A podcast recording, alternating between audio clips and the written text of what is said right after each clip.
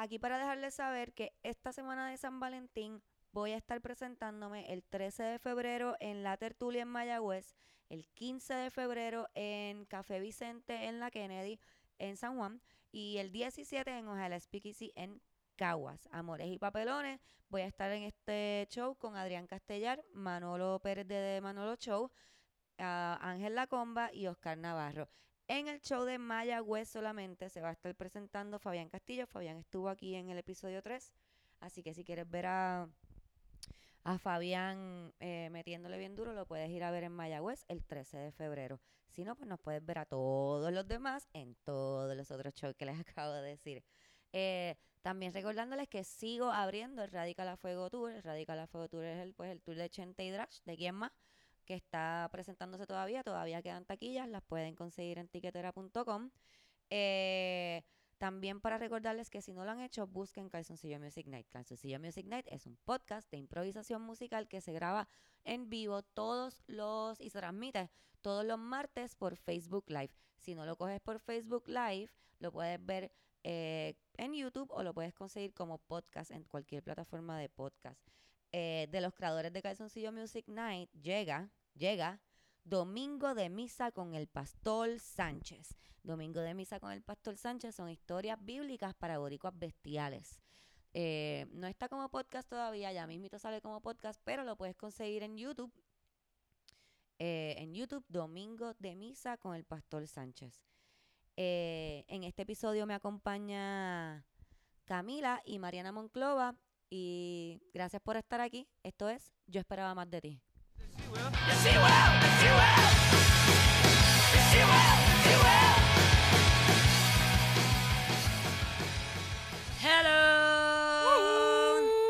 Aquí de vuelta. Aquí está Cami de nuevo. Si extrañaron a. Camila, que estoy segura que la extrañaron, aquí está conmigo otra vez. Hola, hola, hola, hola. Además de Camila, también tenemos hoy a super amiga, una vez changa como yo también, pero si una vez eres changa, yo creo que eres changa forever. Sí. Mariana Monclova. Hola, hola, hola. Que sí, somos familia. ¿Tú crees? Hmm, Yo- sí. Sí, y también yo conocen sí. a los otros que son también. Sí. ¿Son familia todos? Somos familia. Ay, mira. somos qué familia de cosa. los Lobón. Qué bueno, qué bueno que Cami está aquí de nuevo conmigo. Espero que siempre estés conmigo. Yeah. Y Mariana, Mariana, yo estaba esperando que Mariana pudiera grabar conmigo porque Mariana ahora es una mommy. Una yummy mommy. Me gusta eso. Lo voy a. yummy mommy. ¿Cómo se llama? Integrar. Se me está olvidando. La materia gris, como que está un poco jodida de que parí. Me imagino que la falta de sueño y como que tener a un ser humano comiendo de ti todos los días debe ser No, un es una cosa biológica. Yo investigué, pues yo dije, yo me estoy volviendo loca. Y es que la materia gris, de repente, las neuronas se conectan de maneras diferentes para que tú entiendas qué es lo que necesita la cría. Sin tener que hablar. Entonces, científicamente, como que no lo. Dios es hombre, evidentemente, así que no te puedes dejar con todo tu cerebro y añadirte eso. Te tienes que quitar conexiones neurológicas para darte las otras. Espérate, así que estoy pensando demasiadas cosas a la vez ahora mismo. Número uno, los hombres quieren que tú tengas hijos para que seas bruta. Número dos, o sea, los hombres no solamente, pero la sociedad, la iglesia, quieren que tú tengas hijos para que seas bruta. Número dos, cada hijo que tienes te quita un poco de materia o esto es algo que como que pasa una vez y ya tú estás, tienes la codificación para entender a todos los bebés del mundo Oh, o, pues todos los que no salen tengo- de ti. No, no tengo la respuesta. No había pensado que cada vez que tienes un hijo se te puede ir como el 4 o el 5% de las conexiones neurológicas para dársela a otra cosa. Está un poco cabrón. Está súper cabrón.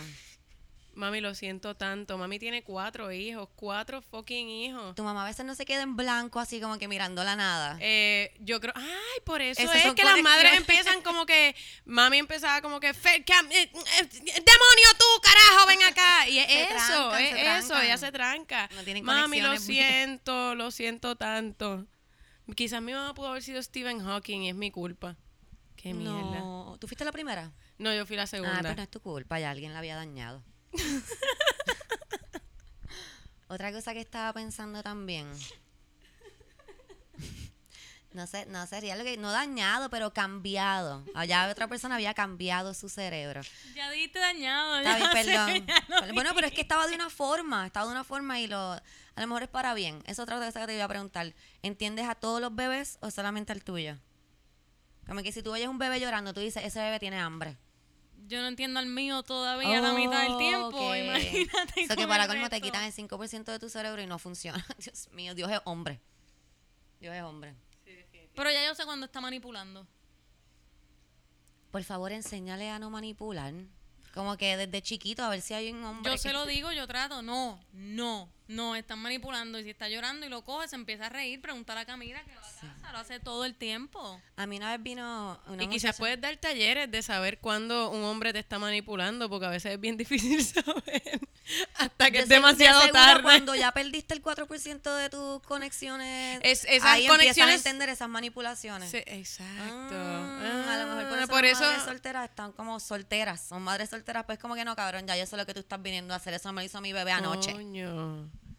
Que mucho Coño, y por eso las madres como que see through your bullshit. Como que a mi madre yo nunca le podía mentir. Mi madre, yo le empezaba una mentira y era como que... Acho, Yo terminaba mi mentira y ella decía como que, ok, estás castigada como una semana. Si me hubieses dicho no. la verdad, hubiesen sido tres días. Yo Pero creo que pues, mi mamá no, no pasó ese proceso de, de entender bien, porque, o sea, mi mamá es, ella sí se da cuenta cuando estás mintiendo, pero yo digo que eso me hizo a mí una mejor mentirosa. Como que si yo iba a decir un embuste como dos chamaquita, yo hacía todo, todo, todo, todo, todo, como que todo para que mi mamá no se diera cuenta que yo estaba mintiendo. Ella una vez me cogió, yo mi mamá viajaba mucho, me dejaba sola porque ella era así, por eso yo soy así, este, y, y ella llegó y había un lighter que no era de ella. Y ella me dice, Cristina, ¿y este lighter? Este lighter no es mío. Y yo, mami, sí, ese lighter es tuyo. Ella, no, este lighter no es mío, pero yo no compré estos lighters. Y mi mamá dice, ¿qué tú hiciste? ¿Quién estaba aquí metido? Bla, bla, bla, bla. So, yo aprendí que hasta los lighters, todo, todo, como que todo tú tienes que tenerlo ready. So, que mi mamá me hizo una mejor mentirosa. Me hizo otras cosas, o sea, muchas cosas buenas, pero observadora. Mira, ¿ves? Vamos a dejar de hablar negativamente. No me hizo una mejor mentirosa, me hizo una persona más observadora en los detalles. Yo me fijo en los Pues, detalles. Eso, eso me lo dio mi padre. Porque papi era de los que te hacía el interrogatorio. Entonces, cuando yo le iba a decir una mentira, yo tenía que tener todas las respuestas de antemano porque yo sabía lo que me iba a preguntar, o por lo menos tenía que tener una historia, como que hacer un backstory Sí, de sí. mi mentira. Como que si yo dije que iba a ir al cine y realmente me fui con un novio a grajearnos en su carro, película. tengo que saber de qué es la película, qué actores están. O sea, y en ese momento no había internet o no era tan accesible. Así que uno le preguntaba a alguien que lo hubiese visto de antemano, yo tomaba nota, eso sí, pero a con mami, mami simplemente. no veía yo al cine. No, mami simplemente sabía que tú estabas mintiendo, no importa lo que tú hicieras, era como que estás mintiendo. Ella lo Mal. olía. Yo, no, yo lo que hacía era me aseguraba de conseguirme amigas que estuviesen mucho más al garete que yo para que subconscientemente y, y en yo tener que, re- comparación. de- que resolverle los peos y que mis papás lo supieran, tú sabes, que de repente fueran a salir con un novio y estuvieran en casa y cuando el novio la iba a buscar, Yo que mis papás una buena amiga para eso, como para que, ti. mira, di, di que estás conmigo, o sea, que papi y mami estuviesen al tanto de las loqueras de mis amigas, tener que bañarlas cuando se iban 17, en las fiestas de la calle, todas esas cosas, para que cuando yo hiciera mis loqueras, en caso de que a ellos les llegara por terceros que yo estaba haciendo esas loqueras, ellos dijeran, no, imposible, porque Ella en comparación a iban a estar en negación. Wow. Yo era una mala persona. No, yo pienso que cuando uno es adolescente todos somos malas personas. Yo le tengo terror a los adolescentes. Yo le tengo terror. Ahora mismo yo, si paso frente a un corillo de adolescentes, yo la ansiedad se me pone en 500. Eh. Yo, yo bajo la cabeza, como que... o sea, yo me paro frente a gente, cantidades de gente, a decir mis secretos más íntimos sin ningún tipo de vergüenza. Pero yo paso frente a un corillo de chamaquitos, de teenagers sobre todo, y es como que... Mi hermana está en la me van Gabriela a decir Mistral. papá de nuevo. Mi hermana está en la Gabriela Mistral y son unos bacatranes, los amigos de ella. Es como que, oh shit, uno que parece que tienen como 35 años. ¿Verdad? Que es la Como que los niños son bien ahora. sí. Y dos, que son como súper crueles. El otro día yo tuve un momento terrible. Y fue que ellas estaban hablando, digo, esto fue hace como, qué sé yo, no sé cuándo fue el último Electric Daisy o whatever de esas cosas de pintura, de esos parties de pintura. Exacto.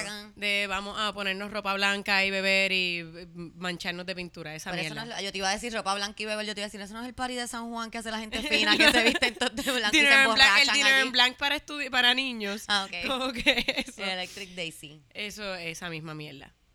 Pues ellas están hablando de ir a ese party y una de ellas dice, pero es que mi mamá no me deja ir si no es con alguien de 18 años o más, como que tiene que ir algún adulto. Y mi hermana dice lo mismo, como que, "Ay, que tiene que ir algún adulto. Y yo, que le estoy dando pon, les digo, bueno, pues yo las puedo Yo soy un llevar. adulto. Y, o sea, jurando, porque hasta ese momento yo siempre había sido la hermana cool. Como que yo le Ah. llevo 12 años a mi hermana, así que yo era la hermana cool. Y yo le digo, pues yo las puedo llevar, como que cuando es, yo lo pongo en agenda, que son 25 pesos. Hay un silencio, pero como que un silencio sepulcral. Y una de las amiguitas me dice, pero a usted le gustan las fiestas. Y yo, ¡ah! ¡No! No, tú no la bajaste de tu carro ahí, no la tira, no la pateaste. Y yo con ganas de decirle, mira, pendeja, si ustedes se van a beber conmigo, yo apuesto que ustedes terminan chonqueando todas y yo sigo bebiendo. Así De que no sé qué amiga, grado te hablando, pendejita. Ella no tiene la experiencia que tú tienes en barra. Pero el aguante de Camila para el 151 es una cosa de competencia de estas de TBS, de The Rock, como que. Titans. Y en un lado hay un sobreviviente de cáncer que está como que alzando pesas de 450 libras y al otro está Camila viendo 151 y no le pasa nada. Yo, Eso Es era- un talento, es un talento y yo estoy bien orgullosa yo de dejé de beber, Pero eso era cuando tenía como 15 que Ser la referee de ese torneo. No, pero cuando yo tenía 15 años, yo tenía ese aguante para el 151. Ahora mismo yo lo huelo y yo vomito inmediatamente. Es como Ah, que. ok, ok, ¡bleh! El exorcista. Sí, entiendo, entiendo. A mí me pasa eso con, con muchas cosas. Yo no puedo leer la zambuca. Yo no puedo leer la zambuca porque en casa de mi, de mi mejor amiga, zambuca es una cosa Es horrible. como un anís, una Es cosa de así. anís, es horrible, es horrible. Eh, con eso hacen el chichadito, con, con anís. Huele, huele parecido. La cosa es que la zambuca es bien pegajosa, es bien mala, es bien mala, pero era lo único que había en casa de mi amiga cuando nosotras teníamos como 14 años y queríamos como que ser super cool. Y bebíamos zambuca y era horrible. El otro día fui a una fiesta que había Blue Curazao porque los palos eran gratis, era open bar y era o Blue. Curazao o una cosa de China. Y yo pedí la cosa de China, pero tenía un pana que pidió el Blue Curazao y yo le digo, déjame probar porque yo no pruebo eso desde que tenía como 14 años. y yo le di un sip y fue como que, ¿cómo carajo? Yo me bebía tres de estas mierdas. En Daquiti que dejaban entrar sin ID. Ay, no, no estamos promoviendo, eh, ¿verdad? Que los menores beban alcohol, eso fuimos nosotras y ya están viendo, escuchando lo que pasan con nosotras en nuestras vidas, así que no estamos promoviendo el uso de alcohol en menores. Sí, exacto. Si ustedes beben a los 14, si empiezan a beber a los 14 años, van a terminar como que haciendo podcast en la sala de su casa Sí, mientras sí. lo pican los mosquitos. Sí, siendo comediante, así, haciendo chistes en barra. Sí. Ok, vamos Sí. a, yo tengo una de las secciones que siempre tengo, las secciones de screenshots. Hoy no tengo tanto, tanto screenshots, lo que tengo es uno, pero quiero aprovechar la oportunidad de que no tengo screenshots. Si se quedaron con las ganas de escuchar sobre más screenshots, envíenme screenshots. Díganle a sus amigas que le envíen screenshots de gente creepy, entonces ustedes me los envían. O mejor todavía, dígale a su amiga que escuche el podcast y ella directamente me envíe sus screenshots. Les repito, estoy buscando screenshots de mensajes de extraños, personas que ustedes no conocen mucho, que les envían cosas bien creepy. Dicho eso, no quiero decir que me envíen fotos de su pene, no fotos de sus bichos. Si un tipo le envía una foto de un bicho y usted me la quiere enviar, eso está cool. Pero si es su bicho propio, no está cool que me envíe la foto. Gracias.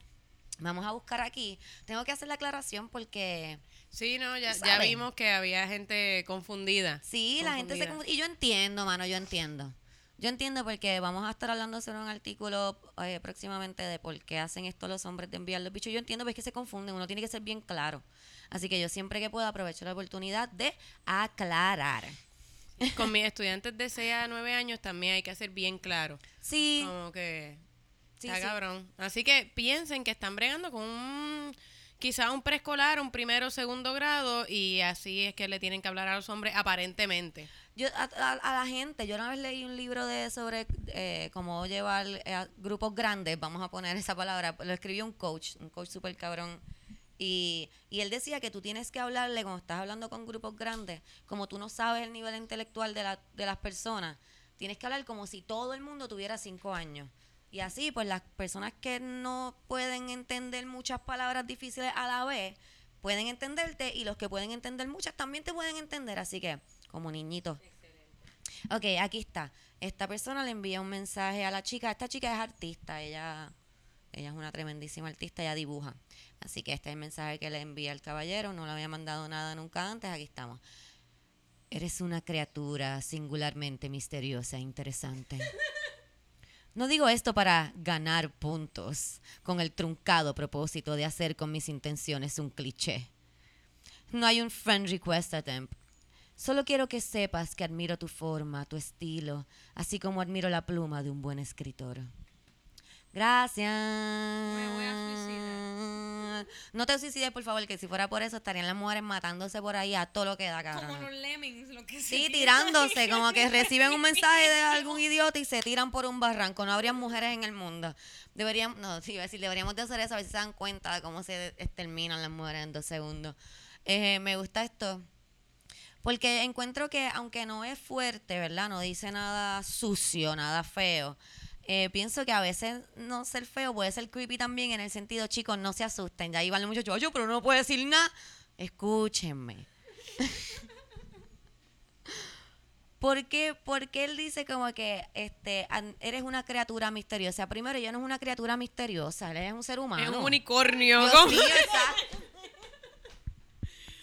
En el bosque de Harry Potter, en el bosque prohibido, te vi. esa criatura misteriosa que camina por el- No, nene, no, ella es una mujer. A nosotras no nos gusta, bueno, por lo menos a mí, no sé ustedes, me pueden decir ustedes. A mí no me gusta que me digan criatura misteriosa. Yo siento que esperan demasiado de mí cuando dicen cosas así, como que, que yo me quite el brazo y tenga tres tetas. Como que criatura misteriosa. No, no.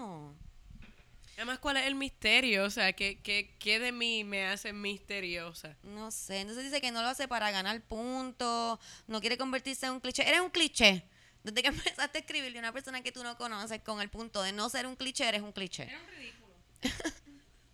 Este, no quiere un friend request, él solamente quiere que sepa su opinión. A mí me gusta mucho porque los hombres, esta confianza que tienen los hombres de que, que- que esta es mi opinión y tú debes de saberla, me encanta. Yo la he adoptado mucho y creo que ha sido muy fructífera en mi, en mi de esto de comedia, en mi trabajo de comedia. Como que yo me trepo con ese micrófono en la mano como si fuera un hombre. Como que ustedes me van a escuchar y les va a gustar lo que yo tengo que decir y va a ser bien interesante. Y me ha ido súper bien hasta ahora con esa actitud. Yo pienso que Tu forma, tu estilo. a mí, a mí me resulta hasta peor cuando te escriben ese tipo de cosas. Es como Mariana y yo siempre hablamos de los tipos que te escriben a las 3 de la mañana, Dios te bendiga. Eso es bien creepy, eso Está es bien... weird. Sí, yo tengo como eh, tres. Yo tengo tres constantes. Ya yo Sobre todo puse en que mute. gente que no te escribe nunca. Y-. Y, es como que una vez cada mes y medio te escriben Dios te bendiga a las 3 de la mañana. Uno, Ah, no, eso está creepy porque yo digo que las 3 de la mañana es la hora del creeper. sí, sí, Como definitivamente. los fantasmas y los creepers están a las 3 ahí. trac, trac, trac. Pero, cu- ¿cuál es la razón? O sea, como que no es un hola, es como Dios te bendiga. Pues solo, mira, mi o alguien sea, me puso también Dios te bendiga los otros días y yo no sabía si era una amenaza o si era como que una Exacto, es bendición. como protégete, que Sí, Dios te bendiga Dios porque lo que yo te voy a hacer. Ajá, no, me da miedo. A mí usualmente los que me escriben Dios te bendiga, digo, ya yo no uso tanto Facebook, pero cuando usaba Facebook, eh, yo decía, ¿quiénes son estas personas? Pues como sale la foto bien chiquita, yo no sé si hay alguien que yo conozco y de repente está insomne o es para ver el nivel de psycho y uno se mete en el perfil y normalmente en la foto de background aparece con la esposa, con la hija, recogiendo Sí. huevitos de Pascua. Usualmente es una foto familiar, creencias religiosas. eh, Claro, pues te está diciendo Dios te bendiga. Yo pienso que a lo mejor es su forma de decir como que te lo quiero meter, pero como no pueden decir te lo quiero meter porque Dios los castiga, dicen Dios te bendiga, ¿no crees? Sí, eso es, eso ¿Verdad? es definitivamente. Que es como que, ah, Dios te bendiga. Pero ¿qué es peor? ¿Dios te bendiga o criatura misteriosa? No es por sonar Dios trillado. te bendiga. Yo pienso que Dios te bendiga porque está siendo como que tricky. Como que me estás tratando de venir como que, ah, Dios te bendiga, pero en verdad me lo quieres meter. Pero para mí es la misma mierda, o sea, para mí es, es la misma mierdosería. El Dios te bendiga y el toda la baba que este tipo le escribió, porque es lo mismo. Es como que no te quiero faltar el respeto, pero siempre, siempre, siempre, y yo creo que esto lo dije la otra vez, pero por si acaso lo vuelvo a decir, siempre que usted tenga que hacer un disclaimer, como que yo no te quiero faltar el respeto, pero va a faltarme el respeto. Eh, con Ay, todo el respeto, O no quiero ser clichoso. no quiero ser clichoso, era un cliché. Si tienes que hacer un disclaimer, quiere decir que probablemente es mejor que te quedes callado. No sé, Correcto. creo yo. Sí, Como sí. yo no quiero ser racista, pero eh, va a ser racista, va a ser bien racista lo que va a Yo no decir. quiero ser machista, pero, o sea, yo no soy machista, pero. Exacto. mm, Sí, sí, sí. no, Los disclaimers no, no hacen que sea mejor el comentario que vas a hacer. no, solamente para ti. Es como, Solo, sí, es como para curarte en salud. es como, pero- como el perdón. El perdón es para ti. pues. Ok, eh, vamos, ya que estábamos hablando de los screenshots, vamos a ir. Eh, Mariana, ya que es tu primera vez aquí, te cuento. Otra sección de aquí del podcast es ¿Por qué las mujeres se quejan tanto? O, O, en ¿por el qué idioma las mujeres otro- en el otro idioma. Porque la mujer te quiere ¿Por qué? Pues aquí nosotros tenemos esta sección para explicarle a los hombres por qué las mujeres se quejan tanto. A los hombres y a todo el que tenga duda. A veces las mujeres también dicen, ay Dios mío, pero ¿por qué las mujeres se quejan tanto? Chica, pues te vamos a decir. Lo que pasa es que a ti no te dejan hablar en tu casa, parece. Mira, en este, en esta, en este día, hoy, vamos a traer eh, el por qué los hombres envían los dick pics. ¿Por qué, chicos? ¿Por qué? ¿Por qué hace eso? Como dije eh, anteriormente, ahí no hay nada nuevo. Pues mira, eh, el otro día una, una, una radio escucha Escucha. nos envió un... Una pot escucha. una escucha nos envió un artículo de por qué los hombres envían fotos de penes. Eh, lo pueden buscar en Huffington Post de México eh, y se llama así mismo Pero porque si los es- hombres... Pero si es de México, es Huffington. Huffington. No sé. Dios mío, Cristina. el Huffington Post Huffington. punto Huffington. com punto mx. Eh, y se llama así mismo porque los hombres mandan fotos de sus penes sin que se las pidan. Y eso es una práctica que se llama cyberflashing. Cyber me encantó. Que es el equivalente al pendejo que pasaba por la escuela. Yo no sé si en su escuela había, pero en mi escuela, en las escuelas que yo estuve siempre hubo como que algún Un cabrón flasher. desquiciado que pasaba en el carro y como que uno iba con el bulto y te decía, mira nena, y de Ah, repente sí. tú mirabas y estaban casqueteándose. Sí, sí. Pues- días yo estaba hablando con alguien que no me creía, un hombre. Como que alguien, un hombre me dijo, ah, que me pidieron una dirección. Y le dije, loco, tú no puedes, tú no puedes ir a donde una persona que te está pidiendo dirección. Va a ver un bicho. Y él, Cristina, porque tú dices yo, porque eso es así. Dile que hay Google Maps, que tú estás yendo a donde una persona que te está pidiendo direcciones. You know, that's something you know. Someone asks for directions, their dick is out. Exacto. Bueno, ¿tú, tú tuviste la experiencia, porque en mi escuela, cuando yo estaba en la central, como que por lo menos hubo amigas mías que le pasó como que estando en elemental, por lo menos a mí me pasó estando como en noveno, que al menos sabía lo que era un pene y fue como que, ah, yo sé que eso es asqueroso, Uy, como que.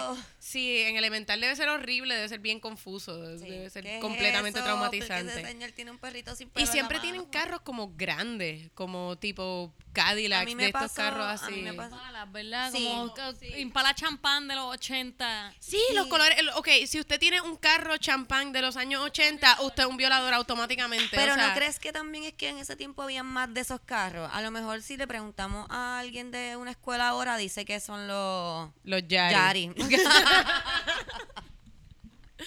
los Yaris negros, los Yaris negros, siempre hay un tipo con el bicho por fuera.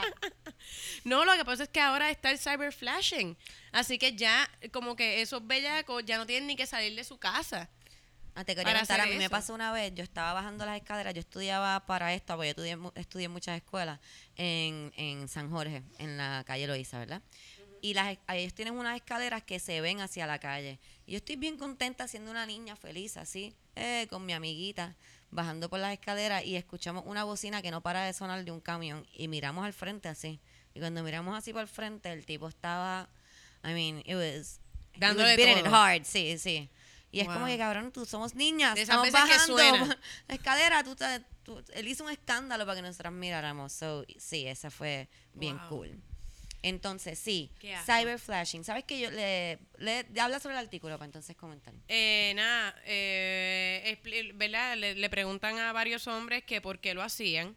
eh, y uno de ellos dice que no sabe bien por qué lo hacían, eh, que algo se apoderaba de él y él no pensaba mucho, él simplemente lo hacía. El diablo. Pero dijo algo bien interesante este tipo, que él dice, ok, espérate, déjame buscar lo que está aquí, ok, él dice que solo el 30%, que él más o menos piensa que el 30% de las mujeres, eh, que le, digo, el 30% de las fotos que le ha enviado a mujeres se las habían pedido.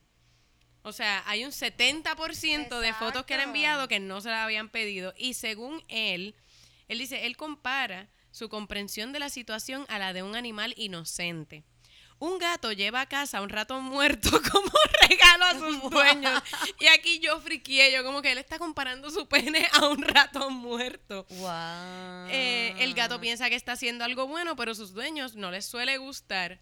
No creo, no creo, no creo.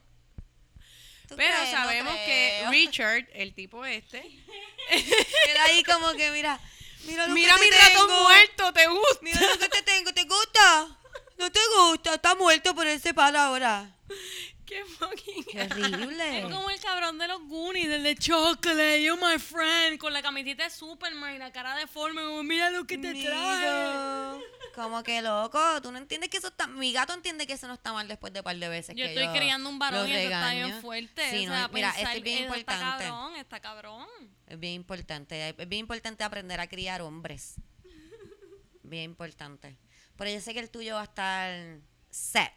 Mira, aquí hay algo que me pareció friki, que dice que el 46% de los hombres que admitió haber enviado fotos de penes pensaba que la mujer le parecería angustiante y el 44% pensó que la mujer lo encontraría amenazante. O sea, sí, es una manera de atacarme. Sí, sí. O sea, la mayoría de Yo los tipos lo piensan que te están atacando. Y, y me, me parece curioso que después de tantos años ya esto pasando, sea ahora que le pongan un nombre como el cyberflashing. Porque yo siempre he encontrado, y como que yo nunca. Y será porque, ok, yo soy una elder millennial, so que yo estoy en esa línea de gente que pasó la mayor, ¿verdad? Su juventud sin computadora. Yo por lo menos no tenía una computadora en mi casa. En mi casa no había el dinero para una computadora. Y si había el dinero, en verdad, a mi mamá no le importaba nada de eso. So que ella no, nunca me compró una computadora, no tuve computadora. Mi primera computadora la vine a comprar los otros días.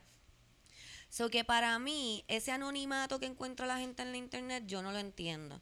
Porque tú, o sea, tú puedes encontrar la información de cualquier persona. Si en verdad, en verdad, por ejemplo, si es un crimen lo que la persona está haciendo, se puede conseguir de qué computadora exactamente salió esa información. So que en realidad no existe ese anonimato. Para mí siempre ha sido como si tú te encuentras a alguien en la calle, como que tú me envías un friend request, yo veo, pues mira, sí, hola, ¿cómo estás? Como te diría hola en la calle. Pero eso no significa también que tú puedas ya en vez de enseñarme tu bicho. Como si tú vas en la calle y le dices hola a alguien, tú le enseñas tu bicho. No, pues eso no se hace tampoco en Pero internet. una cosa de poder, porque dicen que se sentía que, que a la mujer le va a parecer amenazante, que la mujer Claro, se va a sentir siempre, angustiada. yo entiendo que siempre que un hombre te está enseñando su bicho, que tú no se lo has pedido, y vamos a poner, este no es tu novio, porque si tú llegas a tu casa y tu novio está llegando el bicho por fuera, es como que, ¡yay!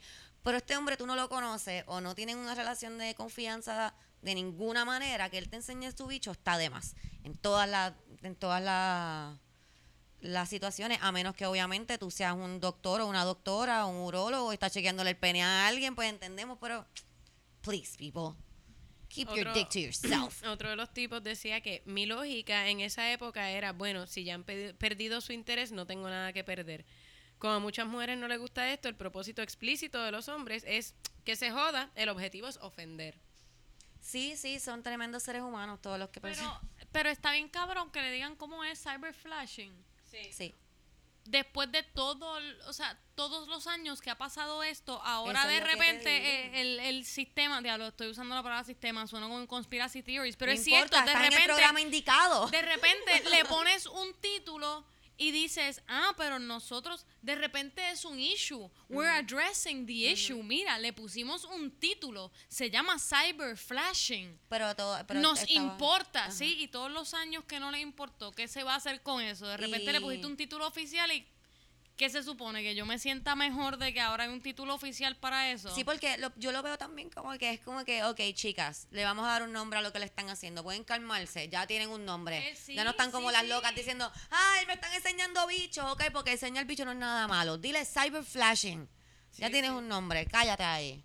Pero el artículo, no sé si lo pasaste ya, que habla de que en California están tratando de hacer una... Una ley una para ley hacerlo, para hacerlo poder- ilegal. Porque esa es la cosa con todos los, los crímenes. Estoy haciendo, no estoy haciendo air quotes, no debería hacerlos, pero crímenes cibernéticos, este, que no hay una ley. Como, ay, no sabemos qué es esto, espérate, necesitamos un montón de años para saber lo que es esto y poder hacer una ley en contra de eso. Como que, not really. I mean, I, I saw his dick, he showed me his dick. I- Si me lo hacen personas, está mal, debería ser mal Exacto. también.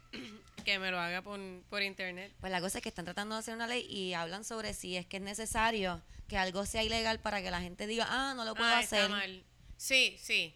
Sí, porque aparentemente, o sea, los No tipos, sabemos. a mí, a mí lo que me jode de este artículo es que los tipos que hablan de que han enviado dick pics y eso, siempre se comparan con animales, porque este otro, que dice, eh, eh, cualquier, que cualquier tipo de reconocimiento, aunque sea malo, es mejor que ser totalmente ignorado. Es como si se ignorara a un niño que está pintando las paredes o a un cachorrito que muerde cosas para llamar la atención. O sea, ellos Yo creo que ese fue el que más a mí me molestó. De Sí, todos a los mí me molesta porque es como. ok, Cabrón, consigue una uno- personalidad, haz un podcast para que te hagan caso, yo no sé. No, o- o- pero también es la cosa de, de que seguimos excusando a los hombres como si fueran animales. Como que tú no me puedes decir, como que para trabajo, por ejemplo, que el hombre tiene más capacidad que yo y por eso se le paga más, pero decirme por otro lado, ay, es que él es como un animal. Es que tú sabes que los hombres son como animales, es que ellos no saben. sí, sí. Él no sabe que no le puede enseñar su pene a la gente, como que es que él no quiere que lo ignores, como un perrito. O en mi perro cuando yo lo ignoro, ladra, yo le grito y él como que, oh shit, no puedo ladrar más. Sí, sí. Estos tipos te enseñan el bicho, uno le dice, diablo cabrón, porque tú me estás enseñando el bicho y es como que no te gusta, te voy a enseñar el bicho de nuevo. Ay, sí, porque entonces las- a veces envían las fotos de dos en dos también, como que tú necesitas dos views. Como que no necesito ni una. Keep it to yourself. Sí, no. Nada. Y los demás era pues una muchacha que contaba que le enviaron una foto de un pene al lado de un cuchillo. No, te, te iba a decir Este. algo que sí leí ahí. Yo soy, ok, de nuevo, yo soy technologically challenged. Yo no sabía lo que es, o sea, tenía la idea de lo que es un airdrop, pero no sabía que la gente enviaba fotos de bichos por airdrop. O sea, que no tienen ni que buscarte por internet. Es como que, ah, mira, estoy aquí para al lado tuyo, mira mi bicho. ¿Qué? Sí, eh, lo hablan en el, tu- en el artículo. Como que tú sabes que creo que los iPhones es lo que hacen eso. ¿Ves? Soy una jíbara. Lo, y no digo jíbara mal, no digo jíbara Yo me enteré en abril, tranquila, que el airdrop existía. Sí, no digo jíbara mal, yo- mi familia es de comerío, y los jíbaros, yo digo, lo digo de bien, pero este son los, los, iPhone- los iPhones los que hacen los airdrops, Sí. ¿verdad? Otra razón para no tener un fucking iPhone, para mí, viste, porque yo tengo mi pro y con list de iPhone. Una es que se me rompen bien rápido, otra es que me los roban, otra es que me pueden hacer un airdrop de un pene. Eso no, se- no se ha puesto de moda aquí, ¿verdad? No, a mí, a mí nunca me han enviado nada por airdrop de realmente, yo no... Ok. No Yo- está- nuevamente, Igual no es que no, entiendo muy bien mi, mi teléfono, como yo también soy un poco cavernícola. Y Eh. había otra otra cosa que decía eh, un tipo que aquí fue que me, me dieron ganas de tirar el teléfono contra el piso, pero como un iPhone. No, porque se rompe. Dice Alex, que son, nada, todos, todos son seudónimos, ninguno de los nombres reales. Sí. Afirma que la definición de coquetear no resulta del todo clara y que los hombres están confusos sobre lo que es y no es aceptable. Oh, Enviar fotos de bichos no es aceptable. Eh, y él dice, todo es muy confuso, como, como poco. Y lo peor es que a veces puede ser contradictorio. Confía en ti, da el primer paso. No seas asqueroso. No hables de forma casual en el camión. Sé claro desde el principio con tus intenciones. El consentimiento siempre es necesario. Que te pregunten antes de besarte da bajón. El que, sigue la, el que la sigue la consigue. Los gestos grandiosos resultan desesperados y raros. Las grandes muestras de cariño son adorables. Y así hasta el infinito. Ok. Wow. Son las películas de Disney, loca, son las películas de Disney. Ah, goño, goño. Mi hijo se levantó llorando al escuchar esa información. Ve, él está distressed. Ella un es bebé. que hay, hay una cosa que que se llama instinto. O sea, tú te sientas, tú lo platicas contigo mismo y tú sabes que está bien y que está mal. Aunque no sea no. todo, aunque no sea todo. Ponle que, que- ponle que no tienes dos dedos de frente, tienes solamente uno. ¿Qué pasó con ese uno? Tú me estás diciendo que la gran mayoría de la población tiene menos dos. No es posible.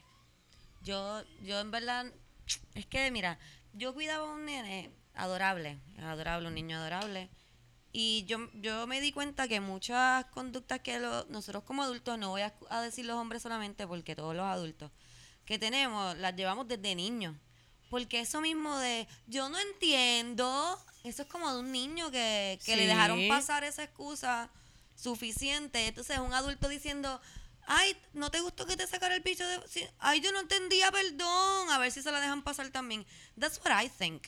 Porque como que tú no entiendes que esto está mal. Mi perro entiende, mi perro me jompea a menudo, él trata de jompearme a menudo. como que él cada vez que me acuesto en la cama es como que este es el momento, te puedo jompear, ¿verdad? Esa pierna está para mí. Pero a la que yo le digo no, deja de intentarlo. Lo que pasa es que tiene memoria corta porque es un perro. Es un perro. Y al otro día lo vuelve a intentar, Además pero de que él a la tiene que- esa confianza contigo, él no entiende, porque tú le dices que no, pero si ayer me dejaste, Camila. Los hombres, tú ves.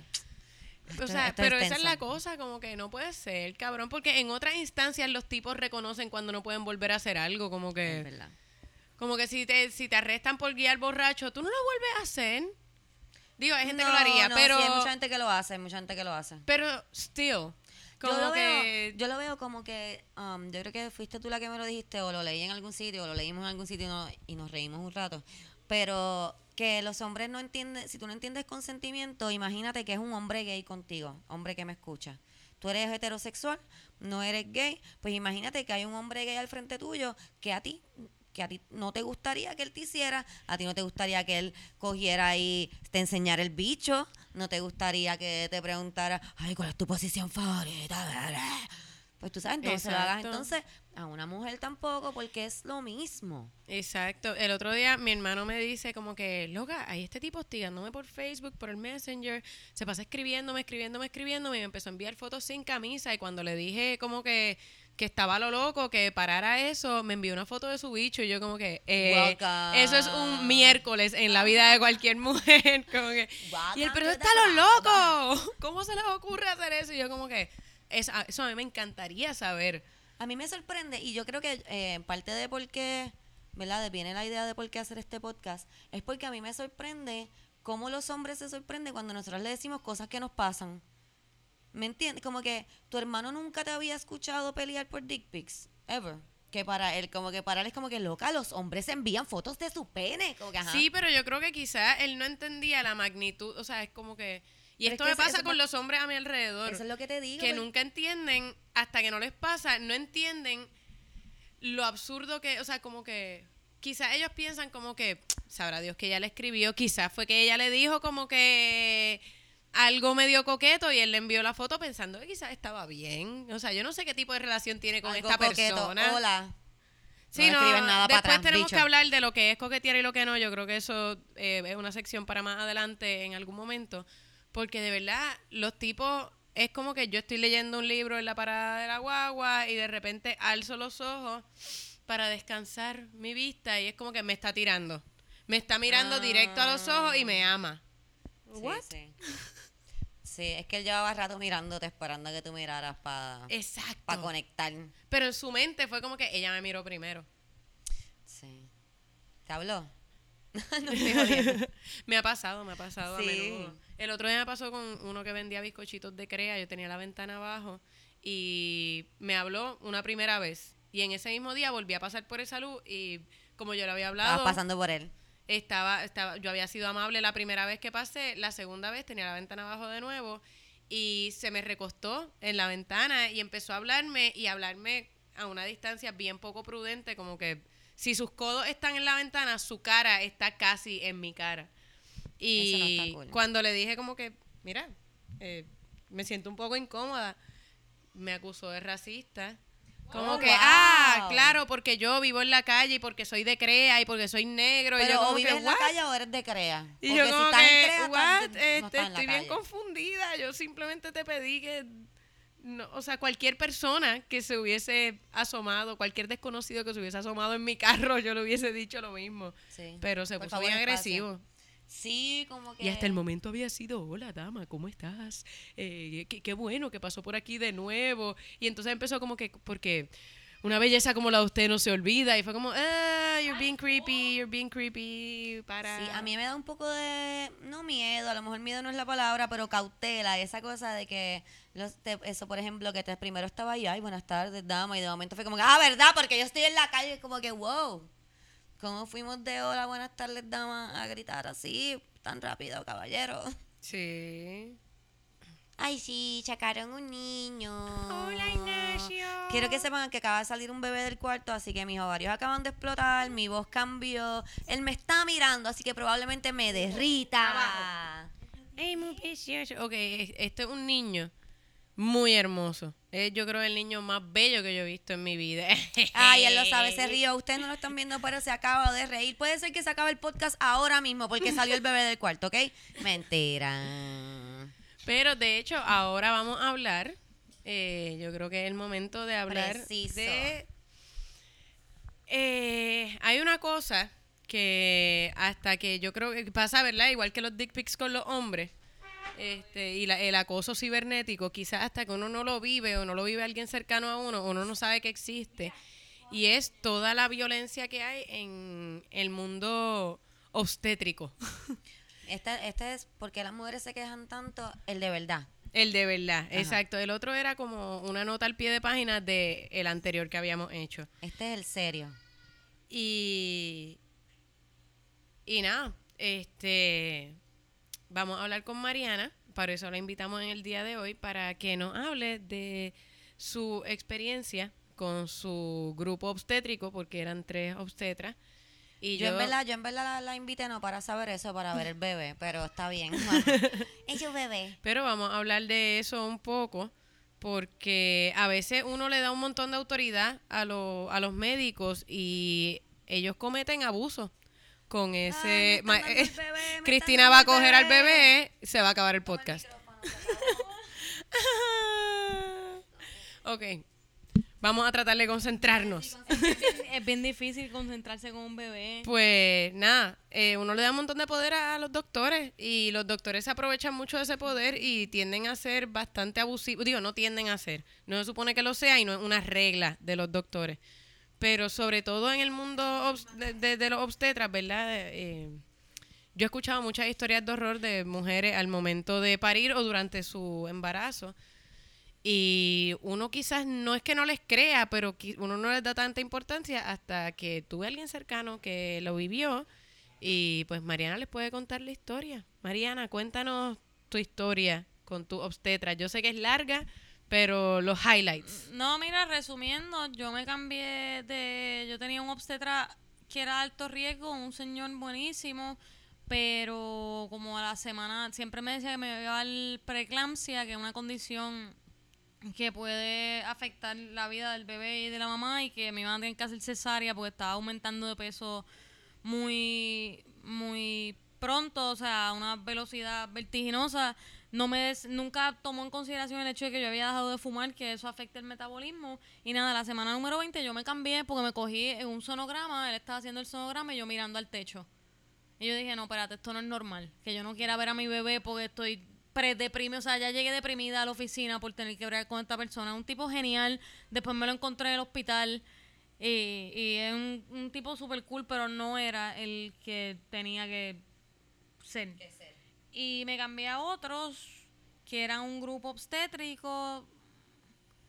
Eh, pues un, o sea, un número más. Ellos tienen sus personajes bien... Pero te pregunto, ¿en verdad estabas subiendo mucho de peso o eso era más como tú sentías que eso era el- Según se- lo que pasa es que si subes mucho de peso a una velocidad bien rápida, pues te puede dar diabetes gestacional, que puede hacer que el bebé sea más grande, entonces te tienen que hacer cesárea, te pueden dar condiciones, te puede dar alta presión, que te puede llevar a la preeclampsia y después a eclampsia, que entonces te tienen que hacer cesárea y sí, sí yo estaba el punto es subiendo hacer una cesárea. Te estoy viendo como si todo fuera llegar a la cesárea. Como si estuvieras jugando un juego de mesa y es como que todas Pues mira, las cosas te mm, llevan a la cesárea. Pues mira, más que la cesárea, la inducción La inducción, eh, yo le pregunté, mucho de eso. yo le pregunté a la muchacha en el hospital, en el presbiteriano, eh, a la enfermera, eh, que si me podía bañar, porque a mí me indujeron y si me podía bañar, yo llegué como a las 11 de la noche, una cosa así, y me dice, bueno, eh, trata de que, de que si te vas a bañar sea de madrugada, antes de que empiece el turno eh, del revolú, pues, me dijo, antes de que empiece el turno de la guagua. Y yo, ¿qué? No, es que hay unos...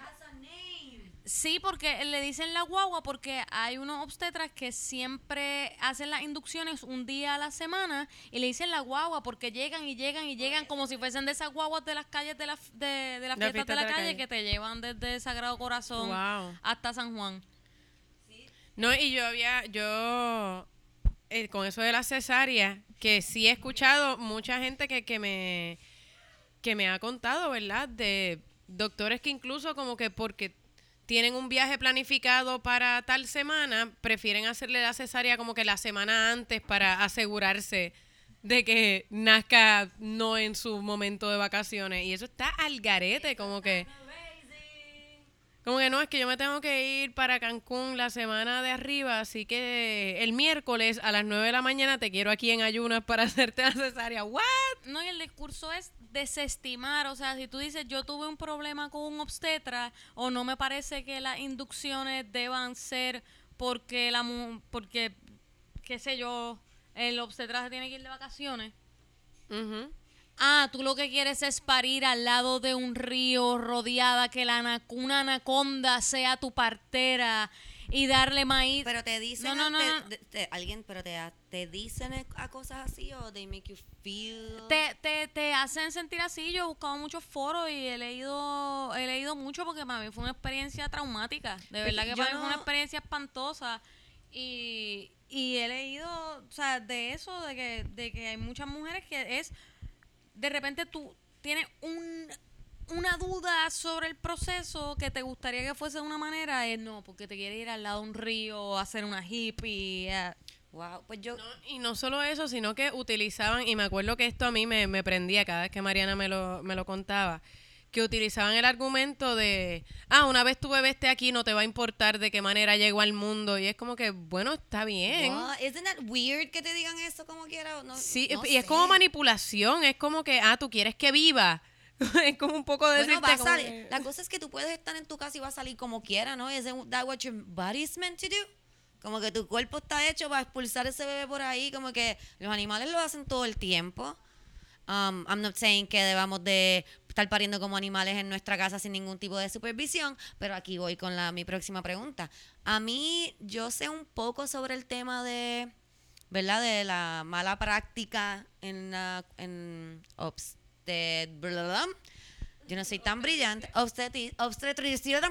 Y, y es porque cuando empieza a ver esta cosa de que empiezan a surgir las dulas, y es que este siempre ha estado, pero que empieza a ver como este resurgimiento y empiezan a ver estas muchachas que empiezan a hablar sobre lo que está pasando, por qué deben de tener una, una dula pues me da curiosidad porque pienso que es bien bonito tú poder tener tu bebé en tu casa y como te dije, yo sí pienso que el cuerpo humano está hecho para hacer esas cosas básicas. Es como si tú fueras al doctor cada vez que tienes que cagar. Como que yo entiendo que tú vayas al doctor si está súper estreñido, pero como que cada vez que tienes que cagar está weird. Again, no estoy diciendo que paren en sus casas solas, pero me estuvo súper interesante eso de que fuera una persona que está contigo en tu casa y tienen a tu bebé sin todo ese revolú de los... Yo siempre he tenido como que una cosa rara con los hospitales y los bancos. No sé por qué me dan como que un bad juju kind of thing. Aunque yo fui al hospital y me salvaron la vida, pero... Pero me entiendes como que me estuvo bufiado. Y entonces empiezo a aprender un poco más sobre el tema y entonces me empiezan a decir todas estas cosas que a las mujeres les se pasan haciéndole cesárea just because, que, que se pasan induciendo partos, que se pasan metiéndole miedo, que las manipulan. Y es como que, wow. Bueno, hay una cosa que es el PTSD, que es el Post Traumatic eh, Stress Disorder que le da a, a los veteranos, que también descubrí el otro día que le da a las mujeres que tuvieron, que tuvieron una experiencia de parto traumática, ya sea Sí, porque el plan de parto no fue acorde a lo que ellas pensaban, ya sea por violencia obstétrica, ya sea por un dolor terrible, por alguna complicación, eh, le- les da, le- les puede dar. Es que yo pienso que tiene que ser horrible, por ejemplo, que tú digas, ay, me gustaría tener una dula porque, whatever, porque te gustaría tener el bebé en tu casa y que te empiecen a manipular como que, ah, pero que tú quieres que tu bebé se muera, como que, what the fuck are you to say? A mí me dijeron, a mí me dijeron eso, no respecto a la dula, sino a tratar de esperar a que él naciera con la presión que a mí me había subido, que él naciera más tarde. Me dijo, te puede no- morir el bebé. ¿Cómo ellos pueden back it up cuando ellos tienen una fila de mujeres esperando como que, ah, todas tienen la presión alta, cabrón? Pues no, a lo mejor no tenemos que chequear qué está pasando con las mujeres de Puerto Rico, que a todas les sube la presión cuando están preñadas. Bueno, hay, hay países en donde el rate de cesárea es del 72%, una cosa así, en, en pleno siglo XXI. Wow. Eh, eh, y es una cosa que tiene que ver directamente con, con ser mujer. Bueno, claro, porque nosotras somos las que podemos parir. No, porque nosotras somos las que estamos acostumbradas a hacer unas pushovers.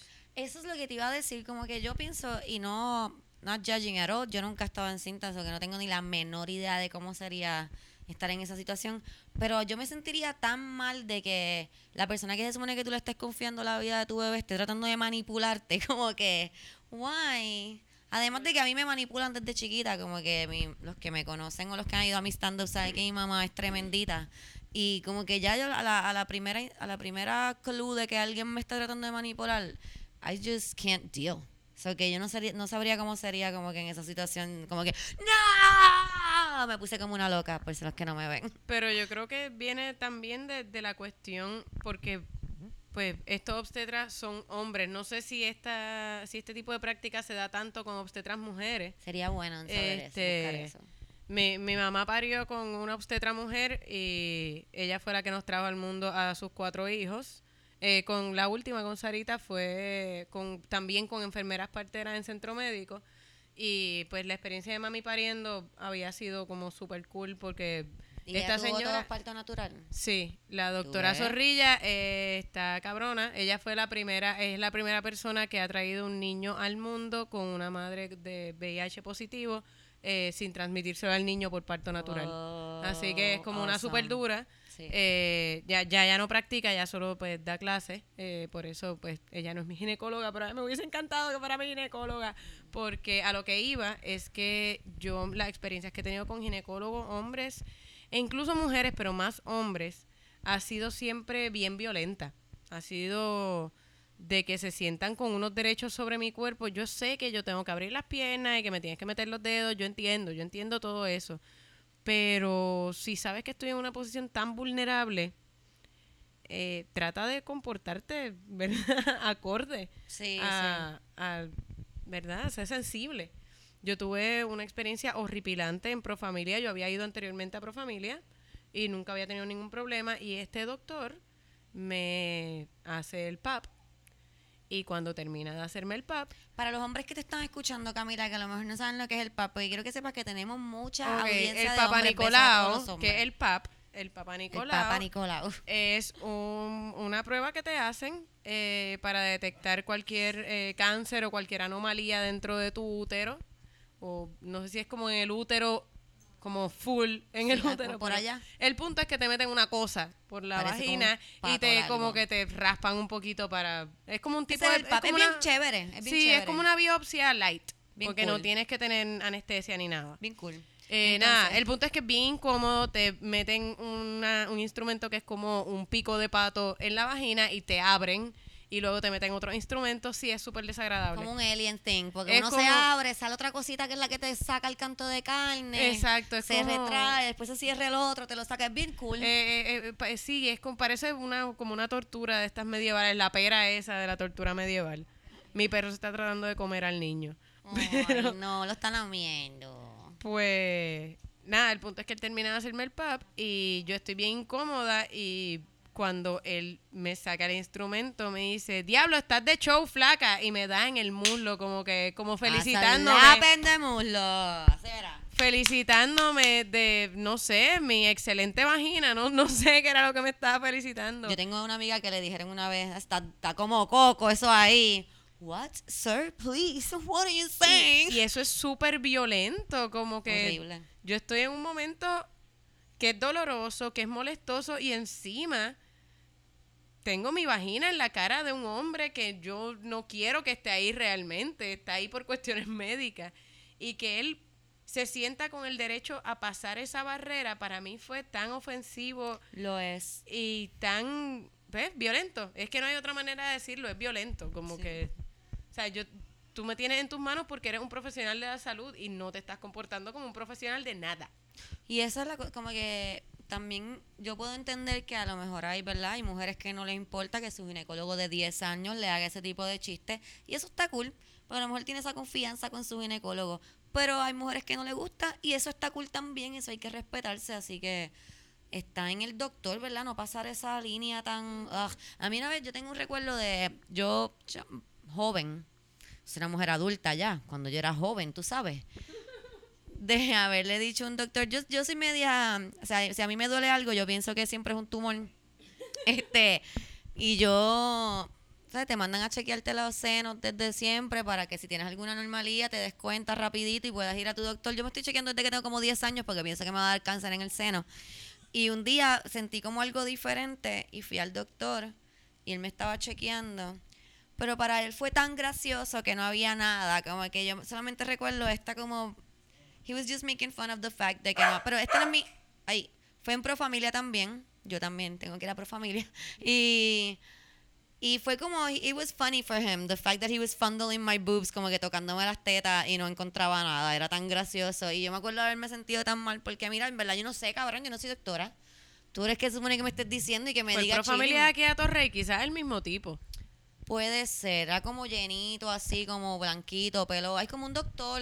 Ese huele bicho que tenía pelo de popetita, como que Sí, pelo de nene de, negro. Igna- de San Ignacio. Sí. Sí, Ah, pues mira ese mismo. Sí. Qué casualidad, fue hace unos años atrás, sí, sí. Sí, no, pero Pues si no eh, está también, escuchando, doctor, también que el le hecho de que gusta- sean pro familia, eh, hay un factor de clasismo bien cabrón ahí, creo yo, de como que uno va allí por, por necesidad, ¿verdad? Sí, y uno quizás, y me pasó a mí, yo no me atreví a hacer una denuncia full y fue como que, diablo, ¿por qué no me atreví? Y es porque de cierta manera uno se siente como que, Lo pues, que yo estoy en este Mariana, que servicio somos las gratis. pushovers. Sí, uno se siente como que estoy en este servicio, que es gratuito. Yo lo estaba pagando y no me atreví tampoco a hacer nada. En Clínica La América, que es parir en el Presby, que es lo mejor de lo mejor, supuestamente. Yo, Mira. yo, y me pasó cuando estuve en el hospital esta última vez, como que los doc- no sé, y no sé si es por ser mujer, porque obviamente no soy hombre, soy que no puedo decir, pero sí siento como que ellos no sienten la necesidad de decirte. Como que para qué tú quieres saber si yo soy el doctor aquí, yo sé lo que estoy haciendo. Como que bueno, yo no sé cómo curarme, pero me puedes decir lo que tengo. No sé, como que porque O te lo estoy que va- preguntando y es mi cuerpo. You can just tell me what the fuck Yo I tuve una experiencia wrong. con, con un doctor que me puso algo y después me preguntó, ay, espérate, ¿tú eres alérgica a la aspirina? Ah, thank you. Le hubiese dicho pues, que sí eh, para asustarlo. Y es- Ay, sí. eh, debe ser, ¿verdad? El mismo, la misma lógica detrás de decirle al paciente lo que está pasando, como que esta, eh, esta medicina va a hacer esto, esto y lo otro, porque quizás tú le puedes decir, qué sé yo, si es un- esto es un anticoagulante para que se te se te deshagan esos quistes que tienen los ovarios, uno le puede decir, ay no, yo tengo problemas coagulando. O yo no Ah, tengo pues, ovarios, mira. Esos quistes que estás viendo no están en mis ovarios, pero son de otra paciente porque yo no tengo ovarios. Tú nunca Exacto. sabes. Exacto. Mira, no te pregunté, Mariana, ¿tú tra- tuviste una dula? ¿O sí, una yo tuve una partera? dula. Yo tuve una dula, eh, era la muchacha que nos dio las clases de parto. Y cuando, que es la mejor del mundo, se llama Sayelit Budet. Y fue después de todo el revolú con los médicos, yo como, yo creo que justo una semana antes de parir le dije, mira, nosotros queremos contratar tus servicios como dula. Y fue una diferencia del cielo a la tierra. ¿Y ella te asiste en el parto como tal o como...? Sí, te asisten en el parto, te están ahí, te agarran la mano, te dan los, los aceites Están para pendientes a calmarte. ti, con Eh, conocimiento también. Eso está... es una parte humana y te apoyan. Si, si vas a parir, tu pareja va a estar eh, en la sala de parto también. Tú sabes, una otro set de manos para estar ahí, para ayudarte, para darte fuerza, porque es que la experiencia es muy inhumana. Traumática. Es traumática, ya de por sí es Ya traumática. sí, es traumática correcto. para uno porque duele, es traumática Sí. para el bebé que tiene que los o sea, soft Salir spot de pa- ahí, salir y ajá. Y lo hacen más traumático. Y eso que para mí las enfermeras fueron buenísimas y nos Sí, ayudaron la- un montón, tú Las sabes, enfermeras pero siempre tienden a ser mucho más sensibles. Yo pienso que es porque tienen que estar más ahí con uno, porque a mí me pasó, yo, como les dije, no tengo y porque son mujeres por lo general y han parido. yo creo, había, cuando yo estuve, yo estuve dos semanas en el hospital en enero, como les conté en el primer episodio, y solamente había una enfermera que no se llevaba muy bien conmigo, y al final de las dos semanas nos llevábamos súper bien. Como que como tienen, están más cerca de uno, tienen esa sensibilidad, pero los doctores son bastante... Yo quiero decir que a mí no me tocó ninguno eh, malo cuando estuve en el hospital, pero sé que tienden... Pero es que yo creo que es algo que tiene que ver con cómo se ha perdido el sentido de lo que es ser un humanista dentro de la profesión médica. Correcto. Que no tiene que ver con los hombres y las mujeres. Correcto. Hay muchas cosas que sí tienen que ver con la condición de hombres y, y mujeres, pero la cosa de, de la violencia obstétrica y la falta de tacto que tienen los doctores es una cosa de que se ha perdido el sentido de humanidad, se ha perdido la cosa de mi conocimiento yo lo voy a compartir para, Para no bien. solo curarte la salud, sino si- de alguna manera calmarte. Es que Aunque sea la que te medicina, vas a morir, la medicina es un "Mira, te- negocio también. Se ha convertido demasiado en un negocio la medicina y, y te ven así como como un um, no un paciente, pero como un cliente más. Bueno, nosotros le dijimos a uno de los obstetras de nuestro grupo médico, mi compañero le dice, nosotros sabemos que nosotros somos un número más para ustedes, diciéndoselo como algo que es un hecho. Y él le dice, I'm offended by that, alright? I'm offended by that. Mira el número de mujeres que hay allá afuera. Hay un montón de mujeres. Por eso, eso mismo es Yo lo que estoy queremos súper decir. ofendido. Y se puso pico a pico con mi compañero mientras yo lloraba porque me iban a tener que inducir. Súper humano. Wow. Fue bien linda la experiencia. sí. Fue bien linda. Sí, la es como experiencia. se son y no quiero ¿Podemos decirle- saber los nombres de esta gente o no? ¿O preferiríamos...? No, todavía, todavía no. No, nosotros Ok. aquí somos bastante confidencial con todas nuestras cosas. Pero si algún día lo quieres decir, aquí estamos para ti para que No, los grita a los cuatro vientos. Este, o te pregunto, ¿te ofrecieron? Yo estaba leyendo, leí hace unos días as- un artículo sobre lo que le dicen el husband stitch. Para los que no sepan, y me miraste con esa cara, so que me imagino que a lo mejor no te lo ofrecieron con ese nombre, te lo ofrecieron. El husband stitch es una cosa que ofrecen cuando las mujeres paren. Ok, cuando la mujer pare, para los hombres que me escuchan de nuevo, los adoro. Que by the way, antes de que se me olvide, las mujeres se rajan cuando paren. O sea, se les raja el nie. Por para eso, que pero sepan. si no se les raja, se lo cortan se lo un poquito cortan. también. Eso lo Pero, decir. still, eh, el otro día estaba leyendo, aparentemente, un dato, si estoy errónea me corrigen, pero me parece súper interesante, que supuestamente las mujeres paren acostadas desde que el rey Enrique VIII, creo que era, él le gustaba ver a las mujeres parir, les gustaba ver cómo salía un bebé Ay, de su vagina, así que por eso empezaron a parir acostadas y se terminó haciendo en toda la medicina occidental. Uy. Eh, pero se supone que la manera de parir sea En ñangota. En ñangota. En ñangota. Parir eh, acostado es como comerte un montón de queso y entonces tratar de cagar. Sí, es como no. Haciendo una parada de mano. No, no, no, no parece, es que no, no sé, no parece Pero nada, que cómodo. supuestamente por eso es que se rajan Sí, porque no este, las mujeres, porque no está, está tenso el Es cuerpo, no está en una tú posición. cagas, que se supone que trepas los piecitos Ah, yo trepo los pies, yo rompo, yo rompo las tapas del inodoro porque yo trepo los pies cuando Trepas cago. los piecitos para cagar porque sale mejor. Sale mejor, sale cabrón. Ca- El gente que me escucha, si no lo han intentado, sale mucho mejor. Si ustedes no O tengan un banquito si no quieren romper la, la tapa del inodoro. ¿Cómo Yo la rompo, a mí no me importa. Si no tienen pero- un banquito. Y si están en la calle, pueden poner los pies en puntita.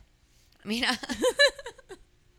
Este, el husband ti- stitch es, no es la reconstrucción, porque sí, hay veces que te ofrecen si quieres hacerte una reconstrucción allá abajo, si tuviste un parto natural, pero el husband stitch es que tienes un parto natural y cuando te van a coser el nie, ofrecen coserte un poco más Para que estés más apretadita. para que estás más apretadita. Que para que sepan, eh, el, la cuestión de que, ¿verdad? La flacidez vaginal después de parir, eh, la vagina... eso la- vuelve. Pero la vagina vuelve a su, a su estado natural. Eso se tarda un año, se tarda más o menos un año normalmente. Pero un bebé. Ignacio, ok, el bebé me está mirando friqueando, como que yo hice qué. Este, pero para que sepan, ¿verdad? Que dejen de pensar como que estuvo con muchos hombres, tiene la tota abierta. Eso no existe. Igual que después de parir, pues sí, se queda estirada un tiempo y después vuelve a su estado natural. Así que dejen la mierda y pues hacen eso de, de- de dar las puntaditas extras como que para que Para que esté más apretadito. para que esté más apretadito, lo, Lo cual cual es es una mutilación. Es como cortarle la oreja al pitbull para que se vea más lindo. A mí no me ofrecieron eso, sí me tuvieron que coser porque no les dio tiempo. El doctor pensaba que yo me iba a tardar más, estaba en, la en su otra oficina atendiendo pacientes y de repente yo llegué a 10 centímetros, que era el momento de pujar, y ya no, no le dio tiempo de hacerme la episiotomía, que es la- el corte quirúrgico, así que me tuvieron que, me rajé un poco y me tuvieron que coser. Pero sí, cuando fui a la visita, como un mes o seis semanas después, una cosa así, me preguntó si había restablecido las relaciones sexuales. Yo le digo que no y me hizo un eye rolling. Como típica mujer, evidentemente no le quieres dar el crico a tu marido. Ay, Con mi pena. compañero, o sea, no, no me lo dijo, pero yo me gano la vida leyendo body language, así que pongo la mano de mi hijo sobre el fuego, que eso era lo que quería decir. Uy. Obvio, Pues la- obvio que no están chingando. Sí, qué horrible. Pues la cosa de eso es que no se supone que te cosan más. Eso tiene un tamaño y eso no cura, no cura bien. So Sí. que Y te, te expone a infecciones. Yo estaba leyendo que te expone a infecciones y que es una mutilación básicamente porque eh, pues la abertura no está hecha para ser así de pequeña. Así que Entonces no es un poco tonto que sea Y como du- y que duele, la entonces- abertura está un poco más pequeña, pero el- la, el- la vagina se queda del mismo tamaño. No es como, porque no es una reconstrucción vaginal. sí, Ellos sí, están- no es de adentro para afuera, es como que un Ajá, puntito, como ex- que unos a- a puntitos extra. Cierran la boca un poquito, pero los cachetes se quedan ahí vacíos. Sí, pero igual también cuando cura, o sea, cuando cierra, eh, pues las mujeres dicen que, que las relaciones sexuales para ellas son más dolorosas porque la abertura no está en el, Sí, no el tamaño que tiene que Relaciones sexuales está teniendo Hugo con mi pierna ahora mismo. ser. Hugo, ¿no? Hugo. Este, que Mi perro entendió. Yo le dije no. Se lo tuve que decir dos veces, pero él entendió. nosotras hablando de estas cosas. Mira, ya llevamos aquí un ratito. Algo más que le queremos preguntar a Big, digo, Big Mama, no, Big Mama está, no, es Yummy Mommy. Yummy mami. Ah, Yummy Eh, Mommy. no sé, Ignacio, ¿quieres decir algo? Dinos algo, Ignacio. Tiene sueño. Tiene Tiene sueño, está sueño. rascando los ojos y comiéndose el puño, así que... violencia obstétrica es una cosa bien es bien fuerte y es una cosa que muchas mujeres no se atreven a hablar porque uno piensa que es una queja. Es que eso piensa es que lo queja y es la persona que te trae al hijo al mundo, uno se siente malagradecida de decir, ay no, Dios mío, la persona que ayudó a que mi hijo naciera, yo voy a hablar mal de estas personas porque me sentí mal en algún momento, con cómo me trataron, cuán malagradecida puedo ser, cuán No, mala no. persona puedo ser, pero es bien traumático para un montón de mujeres. Yo pienso que las mujeres debemos de, de dejar de tener tanto miedo y no es, o sea, yo no estoy siendo partidaria de la queja por quejarse. Eso no está bien. Uno tiene que ocuparse de las cosas y no andar quejándose. Pero si uno ve que algo está mal, que algo no tiene sentido, que no, pregunte, pregunte, busque información, instruyase, no tenga miedo a preguntar, no tenga miedo a buscar información, puede buscar información, la información está en todas partes. Y si usted busca información y usted ve que usted está en lo correcto, no tenga miedo a decir yo estoy en lo correcto y no creo que esto se deba de hacer así. Eh, no estoy diciendo tampoco que debe decir al doctor cómo debe de tratarlo, pero, pero no tenemos, no debemos de tener miedo. Pero porque uno no le puede decir al doctor cómo debe de tratarlo, además de por la, porque ellos saben más que uno y porque tienen, o Yo sea, pienso- porque uno tiene esa, esa consideración absurda y ridícula de, En- ay no, porque le hizo Full. una especialidad, o sea, Yo lo digo yo más no en sé el nada, sentido no vaya a ser que, que- se ofenda. Yo lo digo más en el sentido como que uno en realidad no, yo no puedo decir a un doctor, mira, dame 20 cc de whatever y méteme un suero de yo no sé qué. A eso me refiero. Pero sí pienso que estaría súper cabrón que el doctor te diga, mira, esto es lo que tú tienes. Podemos hacer esto, podemos hacer esto, o podemos hacer esto. ¿Qué tú crees que podemos hacerte? No que, como tú dices, que sea como que vamos a hacer esto y tú ahí, sí, doctor, lo que usted diga atrás. Porque mucha gente mucha gente eh, sale mal, como que por con confiar a ciegas en sus doctores, ¿no? Ah, De ahí viene el malpractice, de ahí viene toda la, No, la, y que la ciencia avanza. la gente que abusa de ese poder. La ciencia avanza y a veces los doctores se acostumbran a tratar X condición de, De una X manera. manera. Y esa es la manera que lo han hecho por los últimos 20 años, pero han salido quizás dos tratamientos más y quizás si tú no se lo pides o si no le preguntas, pues él no lo va a hacer. O quizás tienes que buscar otro doctor que sí quiera intentar esos tratamientos. Como que ellos no se pueden ofender porque tú te hayas informado. Como que a mí me molesta cuando me dicen, bueno, es que yo leí y es como que, ah, otro médico de internet. Ah. Eh, bueno, no es que soy médico de internet, pero Se lee él. eh, en los anuncios de las medicinas dice, pregunta a tu médico por tal cosa. Así que te estoy preguntando, so pendejo. Los médicos no están acostumbrados a que se les pregunte. Ellos se ofenden si uno les pregunta. Se ofenden, mi cabrón. Este, ok, vamos ya. El bebé tiene sueño. Mamá tiene que darle leche y sueño al bebé. Así que vamos a, a Wrap ir con up. la parte final. La, la bruja feminista de la semana, no tengo mucha información de ella, eh, de ella. Soy la peor, lo sé. No me regañen. Pero quise traer a alguien que se, como que de esa gente que uno sabe que existe, pero se le olvida. Tú sabes.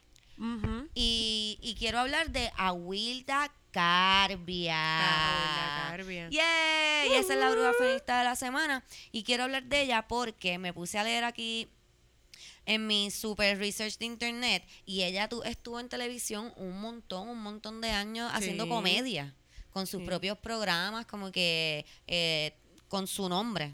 Vi aquí, una- aquí, no me acuerdo ahora, perdón, pero Ella tenía, eh, ¿cómo se llamaba? Con Juan Wiwi. con Juan eh, y Wiwi. Tenía eh, otro que era Awilda, como que Awilda, ella Sí, es que ella hacía un montón de personajes, o sea, como que su, su talento especial, o sea, dentro de la actuación, su talento especial era eh, la cuestión de crear muchas caricaturas, muchos personajes distintos. Y era famosa por eso, por las voces, este... Además de que era una persona súper buena gente, era súper cool. ¿Tú la llegaste a conocer, Camila? Eh, sí, mi hermano trabajaba con ella en, lo- eh, se llamaba Día a Día con los seis jodías. ok. Eh, y ella era la Sí, mamá, ese programa. eh, Feli- eh, digo, em, Juanma era el papá y Félix era uno de los hijos. Y pues nos cool. pasábamos allí, de hecho yo me pasaba jangueando en el estudio de No Te Duermas porque siempre tenía como que cosas de playa y eso. Pero, pero ella era bien chula, bien buena gente y era tan graciosa como lo era en televisión y como lo era en sus shows, así de graciosa era, era así de, Qué awesome, pues de me... persona súper cool. Mm, La quise traer por eso, porque vi una foto en... Alguien me envió un artículo de ella y, y vi la foto y me trajo un montón de recuerdos y dije, mira, contra, yo no... No sé mucho de ella y me puse a leer aquí que, o sea, no dice mucha información sobre ella como tal. Lo que encontré, lo que dice es todos los programas de televisión que estuvo y me di cuenta que estuvo en tantos y tantos y tantos programas de televisión que en verdad impresionante. Eh, Sí, nada, otra y mujer. fue de esta gente que se hizo carrera sola eh, eh, En pues, un en un de momento difícil de hacerse carrera sola, si no eras como que la jeva de Exacto, exacto. la querida de este Es que yo pienso que la comedia. eh, digo, no sé, verdad, uno nunca sabe los chismes que hay por dentro, pero por lo menos así mirándolo por fuerita.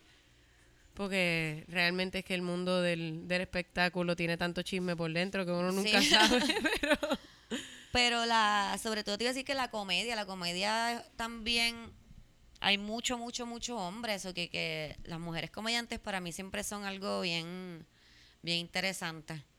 ¿Será por eso que me convertí en una? Bueno, a Wilda Carbia fue mi bruja feminista de la semana por ser tremenda comediante, por estar tantos años en la televisión de Puerto Rico y me enteré que me dice Camila que era también tremendo ser humano. Así que a Wilda Carbia, bruja feminista de la semana, ¡Quémala! ¡quémala! Siempre mi fuego suena extraño. Los fuegos de Siempre, Camila van a sonar siempre extraños. El otro, pero he mejorado. El otro era como Sí, Chubaca. Este el ya otro- fue como un fuego. Más un- seco. Esto era como los, los de California, Sí. más sequito. El Chubaca era como más tropical. Este, gracias a todos ustedes por estar aquí y esperen el próximo episodio que se los prometo que va a estar igual o mejor de bueno que este. Sí. Gracias Mariana por estar con Gracias. nosotros. Sí, Espero que no sea la última invitarme. vez. Gracias por todo lo que aprendí hoy. Gracias por estar ella, bebé. Ese bebé bello. Ignacio, ¿qué dice? No dice nada porque Ignacio es un bebé. Bye. Nos vemos.